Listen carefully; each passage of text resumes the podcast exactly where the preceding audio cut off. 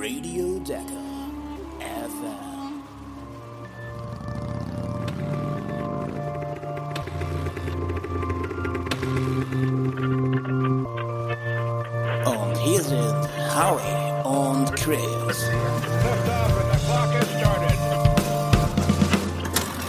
Ja, Freunde des Rallye-Sports, da sind wir auch schon wieder. Die Zeit verfliegt hier im Dakar FM Studio, aber natürlich auch bei den Jungs in den Dünen. Stage 11 und 12, Stage 11 und 12 sind done and dusted. Another one for the books könnte man auch sagen. Und es ist wieder eine ganze Menge passiert. Wir haben uns jetzt so wirklich diesem entscheidenden letzten ja, Viertel der Rallye circa genähert. Die nächsten Tage werden wir sehen, wer die unterschiedlichen Kategorien gewinnt, natürlich auch wer die Motorradwertung gewinnt, wer die Rallye 2 gewinnt und wer die Malemoto Trophy mit nach Hause nimmt. Gucken wir einmal direkt auf die Stage 11. Was hatten die Veranstalter, die ASO, für die Fahrer, für die Teilnehmer hier auf dem Menü? Die Stage 11 hat mit einer Verbindungsetappe von 151 Kilometer begonnen und danach in einer gewerteten Special von 275 Kilometern geendet. Die Special führte dann auch direkt zum Biwak, denn das ist der erste Teil der Marathon Stage. Marathon Stage heißt, es gibt im Biwak keine Teams, keine Outside Assistance, nichts. Die Fahrer sind da komplett auf sich selber gestellt. Das gilt übrigens für alle Kategorien. Bei den Autos oder so dürfen natürlich auch die Beifahrer dann mithelfen. Das Ganze funktioniert dann so, man kommt dort an, man bekommt erstmal was zu essen am Ende von der Stage, dann fährt man in so einen äh, speziell abgesperrten Bereich. Da hat man dann 30 Minuten Zeit am Motorrad zu arbeiten, nur mit dem, was man entweder am Bike hat oder was man sich in so einer speziellen Tasche davor hin liefern lassen hat. In der Tasche sind auch deine Übernachtungssachen, also ein Schlafsack und so weiter und so fort. Und da konnte man vielleicht nochmal ein bisschen extra Werkzeug oder irgendwie einen Luftfilter vom Team dann dahin geschickt bekommen. Dann hast du 30 Minuten Zeit an dem Motorrad zu arbeiten. Dann kommt das in einem abgesperrten Bereich. Da sind Parkvermehrbedingungen. Das heißt, hier darf an dem Motorrad nichts mehr gemacht werden bis zum nächsten Tag, wo es dann auch direkt auf die nächste Stage ging. Ganz, ganz wichtig war das Thema Reifen. Reifenwechseln ist mittlerweile verboten auf den Marathon-Stages. Jetzt sagt ihr, naja, ist ja eh klar, äh, wie sollst du denn da auch Reifen wechseln irgendwie? Wo sollen die herkommen? Das werden die ja wohl da nicht dann durch die Wüste fahren. Das bedeutet zum einen, du musst ja natürlich deinen Reifen einteilen, gerade für die Top-Jungs, die ja eigentlich jeden Tag einen frischen Radsatz drauf bekommen. Für die ist das natürlich besonders, äh, ja, tricky, sag ich mal, sich diesen Reifen dann auf zwei Etappen einzuteilen was da früher gemacht wurde. Die Profis, also dann die Topfahrer wie Price, Waldner und so weiter, die haben sich dann teilweise Privatfahrer gesucht oder halt auch so die äh, im Team die Wasserträger, also die schwächeren Fahrer oder schlechter platzierten Fahrer und haben dann von denen sich die besseren Hinterreifen ausgesucht und mit denen das Hinterrad getauscht. Und das ist mittlerweile komplett verboten. Also du musst wirklich auf deinem eigenen Radsatz diese zwei Stages komplett bewältigen. Ja, gucken wir nochmal schnell auf das Profil. Wir hatten 20% Sand, 40% Dünen und 40% waren an so einem ausgetrockneten See. Wobei eigentlich kann man sagen, es waren zu 100% Sand, Dünen und eine Landschaft. Leute, guckt euch die Bilder, egal auf Eurosport, auf dem YouTube-Kanal von der Dakar an. Das ist wirklich, wirklich verrückt. Das sieht so ein bisschen surreal aus. Auf jeden Fall leider, leider sehr, sehr geil. Einen ganzen kurzen Punkt, den habe ich ja fast vergessen, ey. Howie Hauersen, der ist immer noch skifahrtechnisch unterwegs, aber ich kann euch eins versprechen. Zum einen, er wird sich hier wieder stellenweise mit einem Audiokommentar zu Wort melden. Da auch nochmal, Howie, ey, echt, du hast gerade wirklich viel um die Ohren. Ganz, ganz vielen lieben Dank, dass du hier so mit durchziehst und trotzdem für Dakar FM am Start bist. Und zweitens, Big, Big News am Sonntag. Das große Finale. Da wird Howie Hausen wieder live mit mir hier im Dakar FM Studio sein und ich kann mal so viel sagen, wir werden das Ganze zelebrieren. Das äh, nur mal an der Stelle kurz erwähnt. Und ähm, genau, wir haben auch einen Interviewgast. Wir haben heute auch wieder einen echt coolen Interviewgast, freue ich mich sehr. Und äh, für dieses ja, Finale haben wir auch nochmal einen Gast am Start. So viel sei da schon mal verraten. Zurück zur Stage 11. Ja, Marathon Teil 1 ging von Shayab in das Empty Quarter. Also wir sind jetzt wirklich mitten in den großen Dünen. Wir haben in der letzten Folge über das MT Quarter gesprochen und hier ist nochmal ganz, ganz wichtig, sich bewusst zu machen, diese Dünen da, die wandern, die verändern sich durch den Wind. Das heißt, die Dünenkonturen, die Art und Weise, das ist schon wieder komplett anders als zu dem Zeitpunkt, wo die Organisatoren das Roadbook die Strecke hier festgelegt haben. Das heißt, hier ist auch so ein permanenter Wandel und diese Dünen, die sind wirklich äh, ja tricky. Die können sein auf der einen Seite sehr sehr hart, sehr gut zu fahren und dahinter ist eine Abbruchkante und dann ist komplett weicher Sand auch so Fesch Fesch genannt, wo es dann wirklich so Pots gibt, wo auf einmal ein Vorderrad verschwindet und zack, dann steigst du erstmal ab oder dein Motorrad verschwindet da komplett drin. Zudem ist es natürlich noch ein richtig, richtig großer Punkt, dass äh, wir auf einmal von diesen sehr, sehr kalten Temperaturen, die wir die letzten Tage ja hatten, in ein absolut heißes, also wirklich jetzt Wüstengebiet mit Temperaturen deutlich über 30 an die 40 Grad über den Tag hatten, während die Fahrer sich jetzt noch die letzten Tage, ihr werdet euch erinnern, bei Temperaturen, die unter dem Gefrierpunkt lagen, rumärgern mussten. Und gerade dieses Festfahren in diesem Sand, wenn man dann hängen bleibt, dann muss man das Motorrad Motorrad da wieder rausbefreien, rausziehen, anfahren. Das kostet natürlich unfassbar viel Zeit zum einen, aber was noch fast viel wichtig ist, es kostet unfassbar viel Kraft. Das ist auf der ersten Marathon-Stage unter anderem der Kirsten Landmann passiert. Die hat dann auch geschrieben, dass sie wirklich sehr, sehr kaputt war, dass der Rücken und so, das hat alles wehgetan von dem Motorrad immer wieder aus diesem Sand befreien. Aber auch ein Vollprofi, den Matze Waldner hat das hier erwischt. Dem sein Plan war eigentlich äh, den, ähm, den anderen Jungs hinterherzufahren. Er ist von ein bisschen weiter hinten gestartet. Das ging dann aber nicht auf, weil er der einer Spur hinterhergefahren ist, die einen Navigationsfehler gemacht hat. Das hat ihn dann auch erwischt. Da hat er sich dann auch eingegraben und sehr viel Zeit verloren. Aber immerhin, die Hand war okay und zum Fahren muss es wohl sehr, sehr viel Spaß gemacht haben. Äh, Matze Wagner hat gesagt, ja, das Sprünge 30, 40 Meter dann, wenn man so eine Düne springt und so. Das ist schon cool. Das ist wie auf einer riesigen Motocross-Strecke. Ja, super geil. Ähm, für den das kann, auf jeden Fall ähm, gigantisch. Ja, Mason Klein hingegen, ja, unser Wüstenfloh, der im ersten Part von der Rallye eine Wahnsinns-Performance hingelegt hatte, der hat wirklich zu kämpfen. Der struggelt der hat in diesem Sturz und im Unfall mit Adrian van Beveren doch mehr einstecken müssen, kämpft mit einer Gehirnerschütterung, kann seinen Kopf nicht stabil halten und ist deshalb natürlich deutlich weg von der Pace, beißt sich aber hier trotzdem durch. Dafür erstmal riesen, riesen Respekt. Und äh, ja, das äh, merkt man jetzt langsam schon, dass die Dakar hier ihren Tribut fordert. Das Ganze ist natürlich dann auch emotional, mental, auch für so einen Profi wie Mason Klein sicherlich eine große Belastung, auch wenn man sich einfach nicht so gut fühlt, nicht so performen kann. Das ist sicherlich nicht so einfach für den. Ja, der Verlauf der Stage war auch ähm, sehr, sehr interessant. Ja, wir hatten hier natürlich ähm, die Eröffnung von Ross Branch, der hat davor gewonnen, Van Beveren dann sehr, sehr schnell dran und auch allein in Führung. Die anderen hatten Navigationsprobleme und sind dann aber auch relativ schnell wieder zusammengekommen. Generell ist jetzt so der Punkt, ja, die Fahrer, die arbeiten hier jetzt wirklich strategisch zusammen. Man bildet kleine Teams, Grüppchen, das kann teilweise zufällig entstehen, aber auch natürlich in den Top-Teams, da sprechen die das vorher ab, machen sich so ein bisschen eine Strategie, dass die dann zusammenfahren, sich gegenseitig helfen. Ähm, man sieht das zum Beispiel jetzt auch ganz schön beim Team Husqvarna, ja, Luciano Benevidas, der gewinnt hier viele Stages nacheinander, macht eine sehr, sehr gute Pace, was natürlich immer bedeutet für Skyler House, der deutlich besser platziert ist als Luciano, ähm, macht er dann die Führungsarbeit. House kann dann an ihm dranbleiben, kann pushen und ähm, so können die sich hier gegenseitig dann im Team helfen und natürlich unterstützen, weil ja klar möchte Team Husqvarna äh, gerne Skyler House, der hat die besten Karten, die beste Ausgangslage ganz oben auf dem Treppchen sehen. Trotzdem ist das für mich, dass die Fahrer sich hier zusammenschließen, sich gegenseitig unterstützen, helfen. Da kommt einfach so der Dakar Spirit durch. Ja, Roman Dumetier aus der Rallye 2 mit einem soliden siebten Platz hier gefinisht und Sebastian Bühler auf Rang 5 auch nochmal deutlich ähm, hier seine Leistung hervorzuheben. Der ist wirklich extrem konstant über die Rallye unterwegs und das ist wirklich super zu sehen.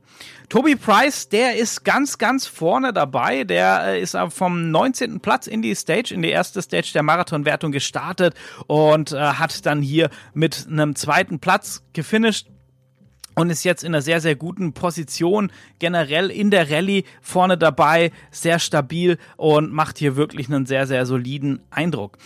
Unsere liebe Kirsten Landmann ist auf Platz 84 ins Ziel gekommen und Stefan Wilken auf der 83. Freut uns natürlich sehr, dass die beiden auch noch hier mit in der Wertung sind. Generell sind sehr, sehr viele Teilnehmer extrem spät im Biwak angekommen, der Marathon-Stage. Also das war wirklich anstrengend, kräftezehrend, dieser Tag in den Dünen. Das hat es wirklich in sich. Wir gucken uns noch einmal das Stage-Ranking an von der Etappe 11. Wir haben hier einmal Luciano Benavidas, der holt sich den nächsten Sieg für die Stage. Dann Daniel Sanders auf der 2, Toby Price auf der 3, Skyler House Platz 4. Der Chilene Pablo Quintanilla macht den fünften Platz, Sebastian Bühler auf der 6. Da ist nochmal zeittechnisch dann was verrutscht durch die äh, Gutschriften. Romain Dometier auf der 7, Lorenzo Santalini auf der 8, Franco Caimi auf der Hero auf 9 und Kevin Benavidas, der Red Bull KTM Factory Racing Rider auf der Nummer 10. Generell das äh, über Overall Ranking nach Stage 11, nach der ersten Marathonwertung Skyler House auf der 1 mit einem winzigen Vorsprung von 28 Sekunden gegenüber Toby Price, Kevin Benavidas auf der 3, Pablo Quintanilla auf der 4, Adrian van Beveren auf der 5, Luciano Benavidas auf der 6. Da sieht man schon, na, der hat 18 Minuten Rückstand auf Skyler House. Wenn dann nicht irgendwie ein Unfall oder sowas passiert, dann ist das sehr, sehr unwahrscheinlich, dass er das noch rausfährt. Deshalb hier dann diese ähm, ja, strategischen Spielchen, nenne ich es mal, die ich gerade angesprochen habe. Daniel Sanders auf der 7, der hat übrigens immer noch diesen Dorn im Arm. Der wird wohl auch erst in Australien rausoperiert, wächst gerade raus, hat sich entzündet. Das ging dann wohl doch nicht vor Ort oder der Eingriff wäre zu groß gewesen. Da kann ich nur mutmaßen, warum das Ganze so ist. José Ignacio Cornejo auf der 11, äh, auf der 8, sorry, mit der Startnummer 11 auf der 8, das ist ein bisschen tricky. Mason Klein immer noch auf der 9, mittlerweile mit 31 Minuten Rückstand, wie schon gesagt, beißt sich hier durch. Und Matze Wagner auf der 10 10 natürlich hier durch den Sturz ganz am Anfang mit der Hand deutlich gehandicapt ins Rennen gegangen. Ja, das war der erste Teil der Marathonwertung und wie gesagt, es ist natürlich jetzt hier, wo man anfängt zu taktieren. Wie platziert man sich im Rennen? Die Fahrer wissen auch, Mensch, jetzt entscheidet sich das Ding. Wer nimmt den, den Dünen, ähm, äh, den Dünenthron ein, ja? Wer nimmt den Dakar-Pokal dieses Jahr mit nach Hause. Und entsprechend muss man hier natürlich jetzt auch wieder so ein gutes Mittel finden. Wie viel pushe ich? Wie viel Risiko gehe ich noch ein? Wo mache ich vielleicht ein bisschen langsam, gerade über so eine Marathon-Stage auch und so? Das ist auf jeden Fall sehr, sehr spannend zu sehen, wie die da agieren. Und ich bin wirklich gespannt, ähm, wer da dann zum Schluss triumphiert. Ich denke, da ist wirklich noch sehr, sehr viel offen. Auf der Stage 12, der zweite Teil von der Marathon Stage, sprich dann heute Abend gab es wieder im Biwak dann die gewohnte Assistance durch das Team oder eben entsprechend auch das gewohnte Biwak für die Malemoto-Fahrer.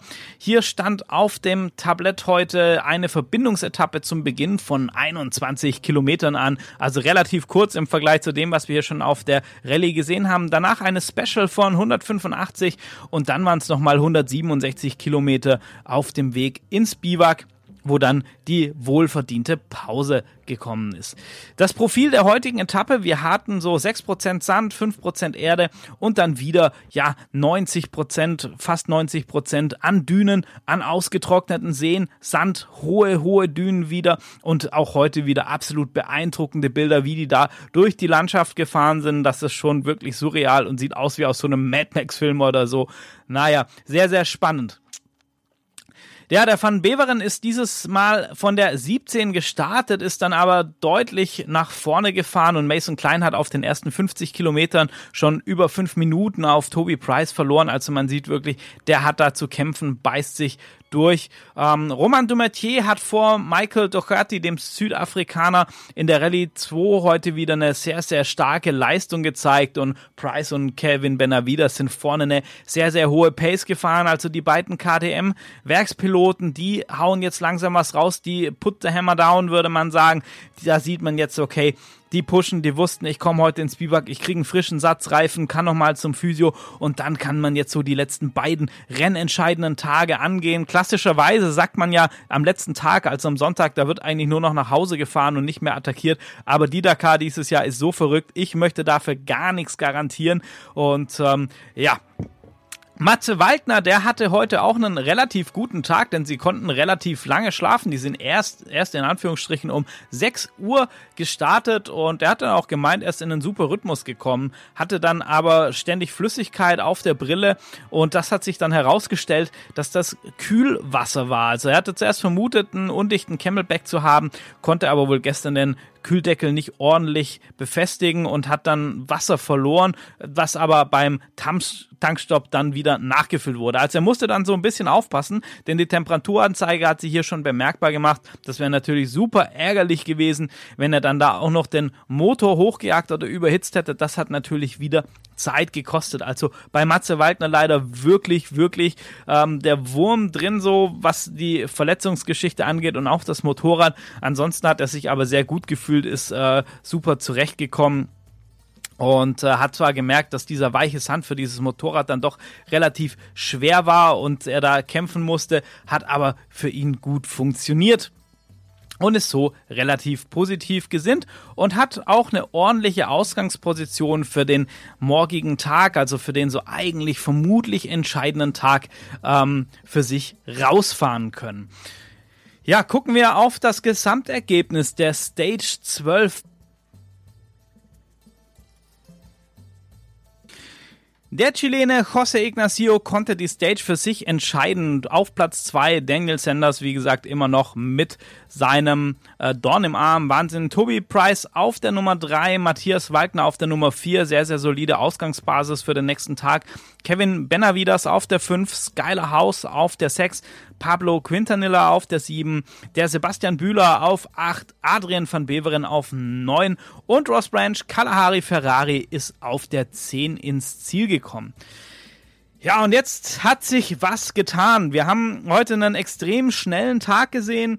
Die Führungsduos, Trios und äh, die Top-Protagonisten, die waren da wieder sehr, sehr eng beieinander. Das virtuelle Ranking ist die ganze Zeit durcheinander gesprungen, wie verrückt. Und Toby Price hat auf Skylar House, der hatte heute nicht so gut in den Tag gefunden, doch deutlich dann an Zeit gut, was heißt deutlich, aber schon Zeit gut machen können, so dass wir einen neuen Gesamtführenden haben. Denn Toby Price ist auf der Nummer eins, der führt jetzt das Gesamtranking der Rallye an.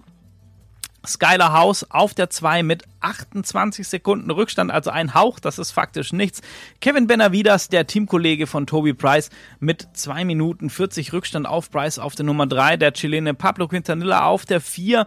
Adrian van Beveren auf der 5, Luciano Benavidas auf der 6, Daniel Sanders auf der 7, José Ignacio Cornejo auf der 8, Matze Waldner auf Platz 9 hat da Mason Klein abgelöst und Mason Klein auf Platz 10 zurückgefallen.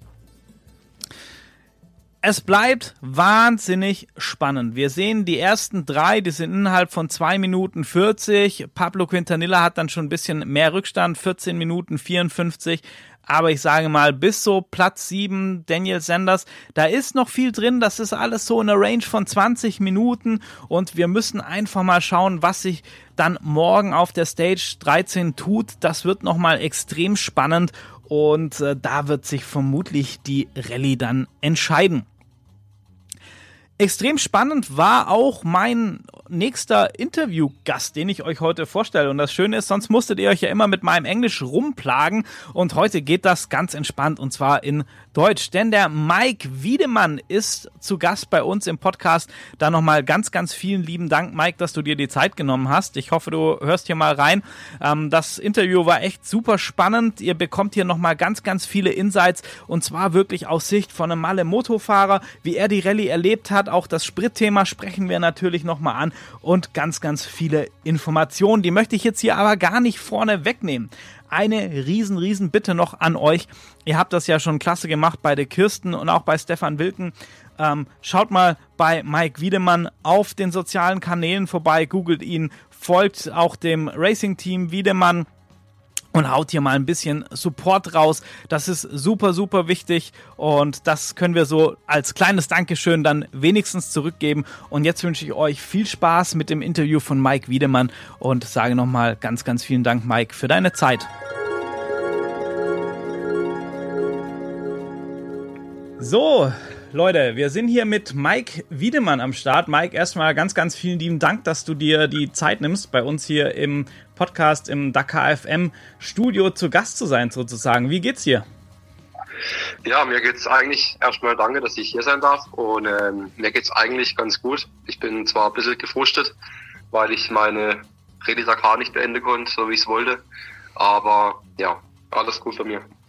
Ja, prima. Ja, das mit der mit der Dakar, das ähm, boah, ich also ich muss sagen, da starten wir gleich so mit dem Themenpunkt rein. Ich habe da extrem mit dir mitgefühlt, ähm, weil da kommen wir sicherlich nachher noch dazu zu sprechen. Die Dakar ist jetzt ja echt eine Profi-Veranstaltung und auch kein kein günstiges Rennen, wo man einfach mal so irgendwie mitfährt.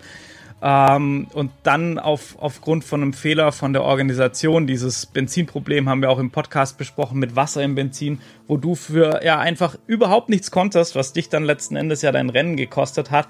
Das ist schon, schon extrem frustrierend. Und gab es da nochmal irgendwas vom Veranstalter? Irgendwie eine Entschuldigung, ein Statement, wie sowas passieren kann? Irgendwas? Ähm, ja, schwierig. Das Problem ist, du bist da halt extrem klein im Gegensatz zum Veranstalter. Das ist ähm, ganz schwierig. Also ich habe es versucht. Das Problem war, ich habe ja noch Sprit bekommen von Einheimischen. Also ich habe ja, man bekommt normalerweise Sprit vom Organisator, aber ich hatte an dem Tag ja ein Problem und habe dann ähm, noch Sprit bekommen von Einheimischen. Deswegen kann man nicht richtig nachvollziehen, wo das Wasser herkam. Aber im Endeffekt hatte mehrere Fahrer das Problem die Tage drauf. Also zum Beispiel auch Alex Salvini ist ausgefallen. Kirsten Landmann hat Wasser im Tank gehabt, Mario Patrao. Also es waren ganz viele. Deswegen kommt es wahrscheinlich schon vom Veranstalter. Aber ja, im Endeffekt ähm, kannst du da gar nichts machen. Also das interessiert ja auch nicht. Hm. Die sind eigentlich eher froh, das ist vermutlich mal wie beim Erzberg, die sind froh um so, die wollen es so hart wie möglich machen, die sind froh um jeder, wo raus ist. Und ähm, wenn es natürlich auf die Weise, Art und Weise ist, dann ist es für mich scheiße und klar für den Veranstalter, denen ist das egal. Ja, das, das, also für mich wirft das schon auch so ein bisschen, ja, einen Schatten darauf, weil es halt einfach unter, unter diesem sportlichen Aspekt zum einen nicht, nicht fair und nicht korrekt ist. Und wenn man halt sieht, was gerade so ähm, Privatfahrer jetzt wie du auf sich nehmen, äh, wie viel Zeit, wie viel Mühe da drin steckt, allein um, um den finanziellen Rahmen oder die finanziellen Mittel aufzubringen, da dabei sein zu können. Und wenn man dann ja anguckt, ich glaube so 70, 80 Prozent der Fahrer, zumindest in der Motorradklasse, sind ja alles Privatfahrer. Ähm, also ohne die wäre das Starterfeld ja auch ähm, deutlich, deutlich kleiner. Ja, auf jeden Fall. Also wenn man überlegt, also 60, 70 Prozent, das kommt auf jeden Fall hin. Und ich vermute, dass mir auch die Dakar mitfinanzieren. Also, ja. also ja, das ist eigentlich echt ähm, mega schade, dass sowas passiert. Darf eigentlich nicht passieren. Früher, also ich sag mal so in Länder wie Marokko, kann man es verstehen, beziehungsweise da gibt es sowas öfter mal, aber eigentlich in so Ländern wie Saudi-Arabien, wo eigentlich echt viel Geld da ist, soll sowas eigentlich nicht mehr passieren. Ja, das, das, das denke ich auch auf jeden Fall. Ähm, so vielleicht eine persönliche Frage in die Richtung als, als Motorsportler und, und gerade auch im Bereich von so Marathon-Rallyes. Ähm, da hat man ja immer mal wieder auch mit Rückschlägen und so zu kämpfen. Ähm, wie gehst du mit dem Thema um für dich? Und ähm, auf, auf dem Weberwerke-Kanal hat man ja schon ein bisschen gesehen, dass Dakar 2024 für dich trotzdem auf jeden Fall ein Thema ist. Wie, wie gehst du damit jetzt um, so mindset-technisch und ähm, wie ist so der Ausblick? Also ähm, gibt es nochmal eine Dakar, wo wir dich an der Startlinie sehen dürfen? Ähm, also das auf jeden Fall. Natürlich ist in dem Moment, wo das passiert oder wo das passiert ist, mit dem Rückschlag ist immer schwierig. Ähm, da denkt man in dem Moment eigentlich, man fährt nie mehr Motorrad, man verkauft alles, man lässt es komplett sein.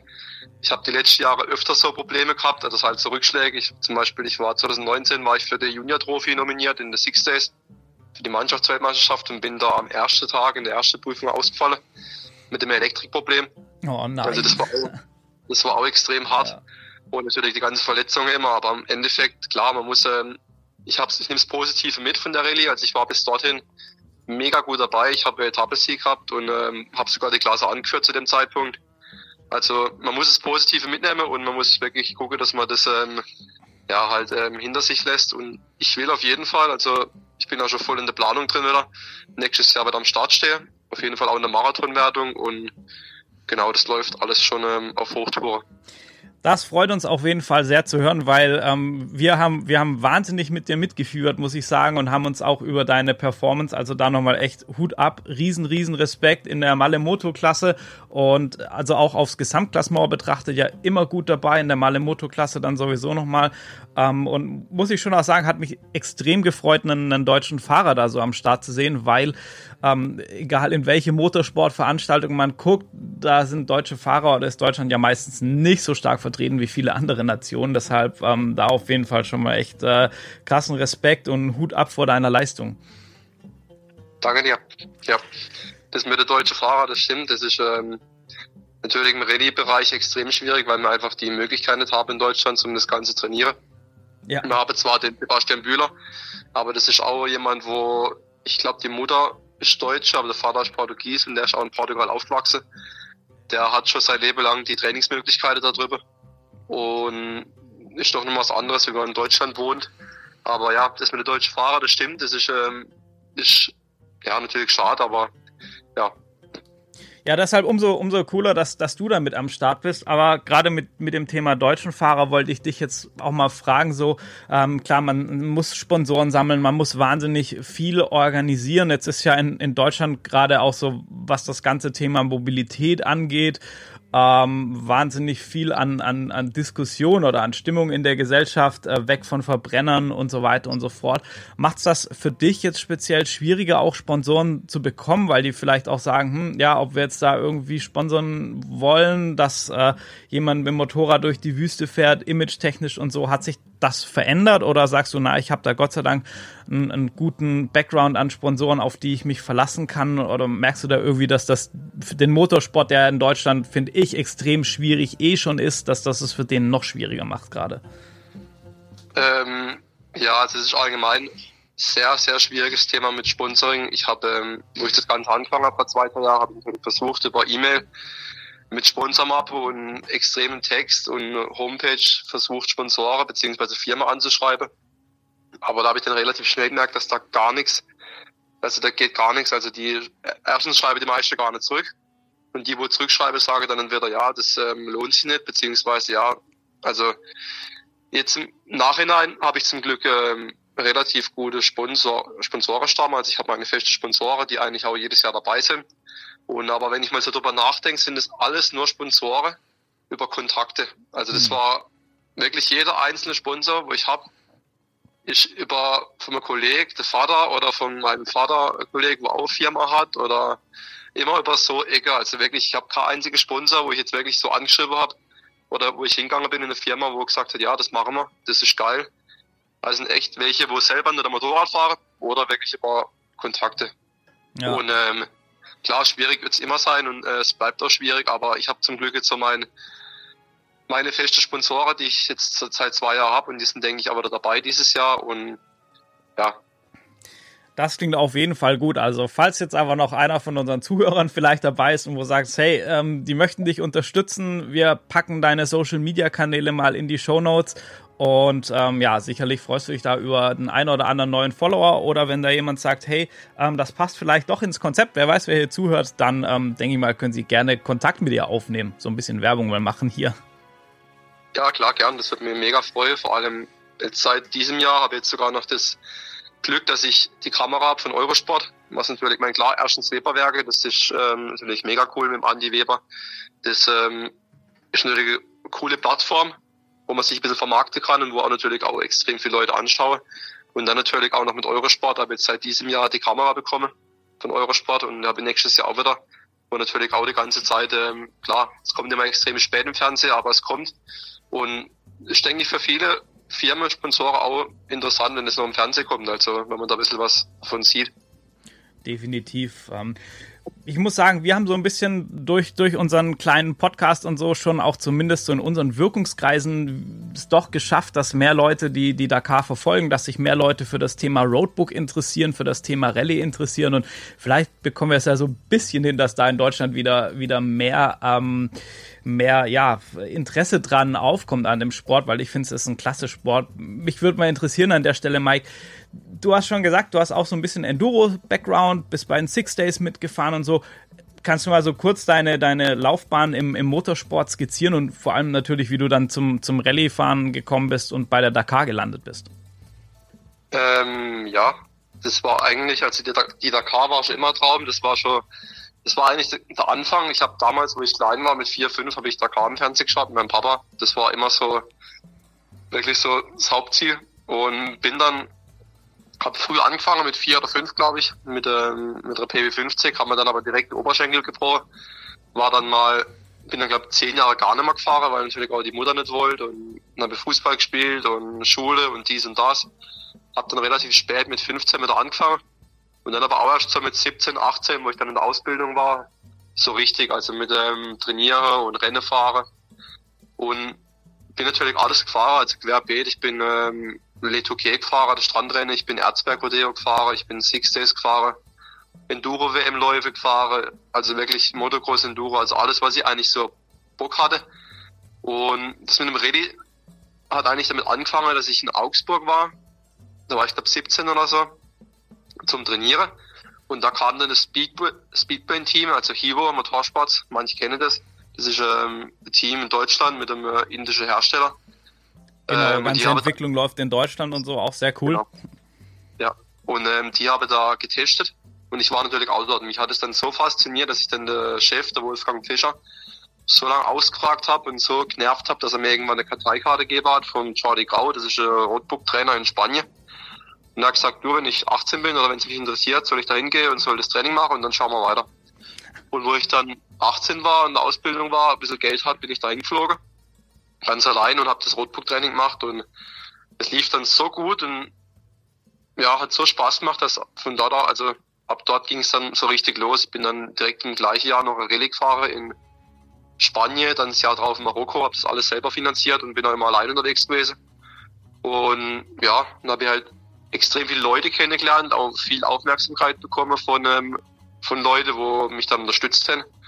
Ja, und so ging das Ganze dann eigentlich los. Das ist, das ist echt, echt äh, cool. Das mit dem Leute kennenlernen ist, glaube ich, auch so ein ganz wichtiges Ding. Wir, merken das gerade selber, dass, dass wir so über, über Willem Evanant, der hilft uns ganz viel und, und Gerrit von, von, äh, von Mayra, von den Rallye-Klamotten und da so Leute kennenlernen, die einem weiterhelfen, die einem Tipps geben und so. Und da habe ich aber auf der anderen Seite auch die Erfahrung gemacht, da, da ist diese Rallye-Welt sehr, sehr offen. Also irgendwie auch, wenn man da als totaler Einsteiger hinkommt, kriegt man ganz viel Unterstützung und Tipps und so. Und ähm, das, das nehme ich als extrem positiv wahr einfach. Ja, das ähm, stimmt auf jeden Fall. Vor allem Kontakte, beziehungsweise, ja, also es geht, glaube ich, im Rallye-Sport oder allgemein, wenn man was erreichen will, in dem Sport geht nichts über Kontakte. Also, was ich die letzten Jahre Leute kennengelernt habe und wo mir weitergeholfen habe im Nachhinein jetzt, ist äh, extrem. Ja, ja, ja, sehr cool. Ja, genau. Letztes Jahr bist du die Dakar gefahren, allerdings da mit einem Team. Und ähm, dieses Jahr dann in der Malemoto-Wertung, also ohne Assistenz, also mit Wartung und so alles selber machen. Ähm, wie wie kam es dazu, dass du dieses Jahr Malemoto gefahren bist? Ähm, also es sind eigentlich zwei Gründe. Einmal für mich größeres Abenteuer und eine größere Herausforderung, weil ähm, ja, das ist einfach der Ursprung von der Dakar. Also so ging es damals los, ohne, ohne Team. Und natürlich auch noch ein großes Thema war das Budget, das Geld, weil jetzt einfach viel günstiger. Also mit Team muss man natürlich noch das Service zahlen, man muss den Mechaniker zahlen. Ähm, ja, und im Marathonwertung zahlst du dann Startgeld und ja, das war's dann. Also klar, deine Sache, wo du brauchst, aber man ist halt ähm, vom Budget her wesentlich, ähm, ja, wesentlich geringer. Ja, ja, ja, das ist natürlich ein, ein Riesenpunkt. Na, mit, mit einem Team ist man ja ganz schnell irgendwo bei 60, 70.000 Euro ähm, dabei, bis man, bis man, bis man da alles äh, bezahlt hat dann. Genau. Du bist auf einer KTM ähm, Rallye Replika unterwegs. Genau. Ähm, ja. Wie bist du an das Bike rangekommen? Das ist ja auch nichts, was jetzt unbedingt so im, im Showroom äh, beim KTM-Händler um die Ecke steht. Ähm, nee, also das Bike, das gibt's glaube ich noch 50 Mal im Jahr. Also das wird 50 Mal gebaut. Und das heißt, wenn dann von denen 50 haben wir 45 Stück Dakar-Fahrer, gibt's vielleicht noch fünf Stück, wo man so kaufen kann, wenn überhaupt. Ähm, ich bin über KTM Deutschland an das Bike drangekommen über meinen Händler hauptsächlich, der Pfefferle.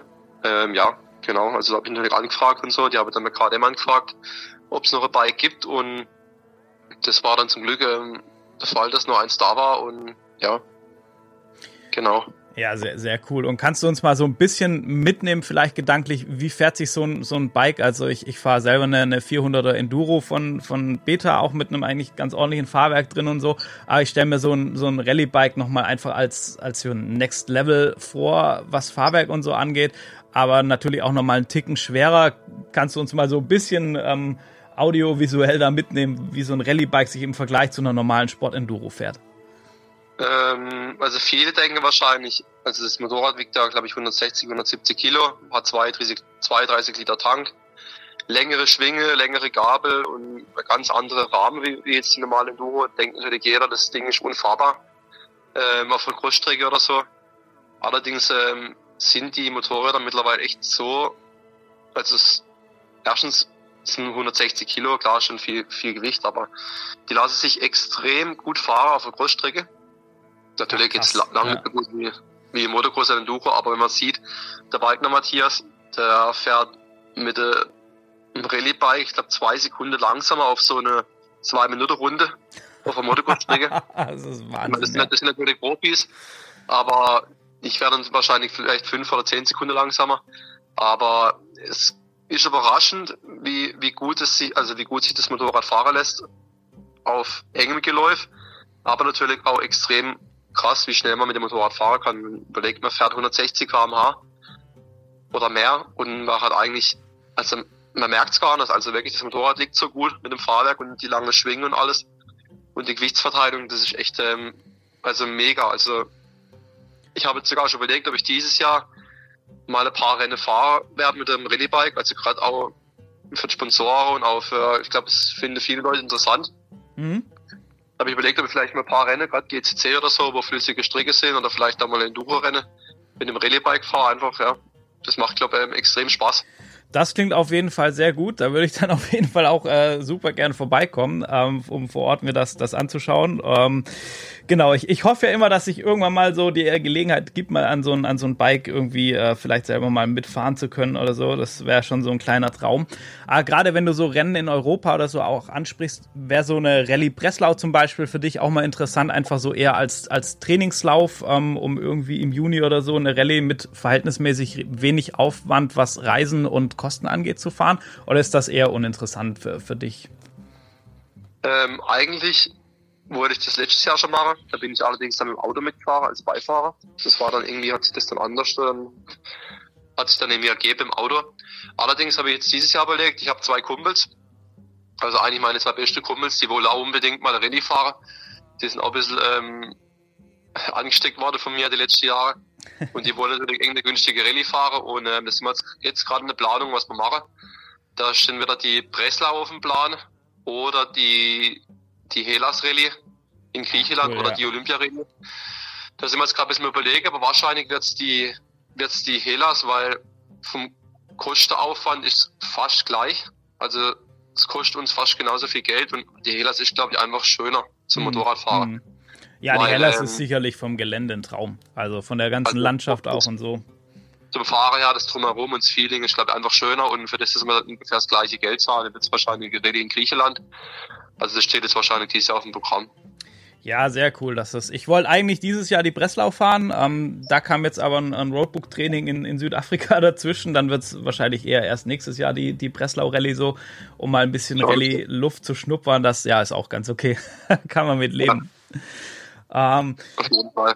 Ich, ich hätte noch so eine Frage, was mich schon ganz lang brennend interessiert. Ey, ihr seid ja wahnsinnig lange unterwegs und ihr kriegt morgens irgendwie ein Frühstück im Biwak und dann seid ihr den ganzen Tag lang ähm, ja irgendwie auf euch alleine gestellt und da ist in der Regel auch nicht irgendwie der, der McDonalds um die Ecke, wo man mal kurz in Drive-In fahren kann. Wie versorgst du dich über den Tag mit Energie? Hast du irgendwie ähm, diese Gels dabei? Hast du was Spezielles in deinem Trinkrucksack? Irgendwie so eine Elektrolyt Geschichte oder ist da einfach Wasser drin oder wie managst du da so deinen dein Energiebedarf über den Tag, dass, dass du nicht komplett leer bist einfach? Ähm, ja, das ähm, fragen mich viele, das ist ein gutes Thema. Was natürlich ähm, das Aller, Allerwichtigste ist, ist natürlich das Frühstück. Das ähm, gucken wir natürlich, dass man so viel möglich reinschaufelt. Das ist zwar meistens morgens um drei oder um vier, das ist extrem schwierig, aber da muss man dann halt. Und was viele auch nicht wissen, viele denken, wir fahren da 18 Stunden am Stück. Das ist aber gar nicht so. Wir haben ja alle 250 Kilometer haben wir einige Tankstopp, wo man eigentlich so 10 Minuten Pause machen kann. Und dann habe ich natürlich ähm, im Rucksack beziehungsweise meine meiner Rallye-Jacke habe ich dann ähm, zwei, drei Riegel dabei, Dextro Energy, Magnesium, also alles Mögliche und vielleicht auch noch ein Brot oder so. Mhm. Und dann schaue ich natürlich immer, dass ich im Tankstopp mir natürlich so viel möglich dann ähm, ähm, reinhau. Es reicht mir meistens nicht, also ich habe trotzdem immer extrem Hunger. Also ich merke immer, dass ich so kurz vorm Tankstopp, die letzten 50 Kilometer, habe immer richtig Hunger. Also muss man auch ein bisschen was überlegen für nächstes Jahr. Ja, ja. Aber kann auf jeden Fall essen und ich habe natürlich auch im Trinkrucksack dann Elektrolyte drin mit ähm, verschiedene, ja, also das wird nicht, also geht nicht ohne. Und ähm, das ist so meine meine Variante, wie ich es mache. Macht natürlich jeder anders, aber was auch noch wichtig ist, dass man natürlich, wenn man ins Ziel kommt, nach der Prüfung, direkt wieder anfangen mit, mit Essen, dass sich der mhm. Körper quasi ähm, erholt und ähm, ja.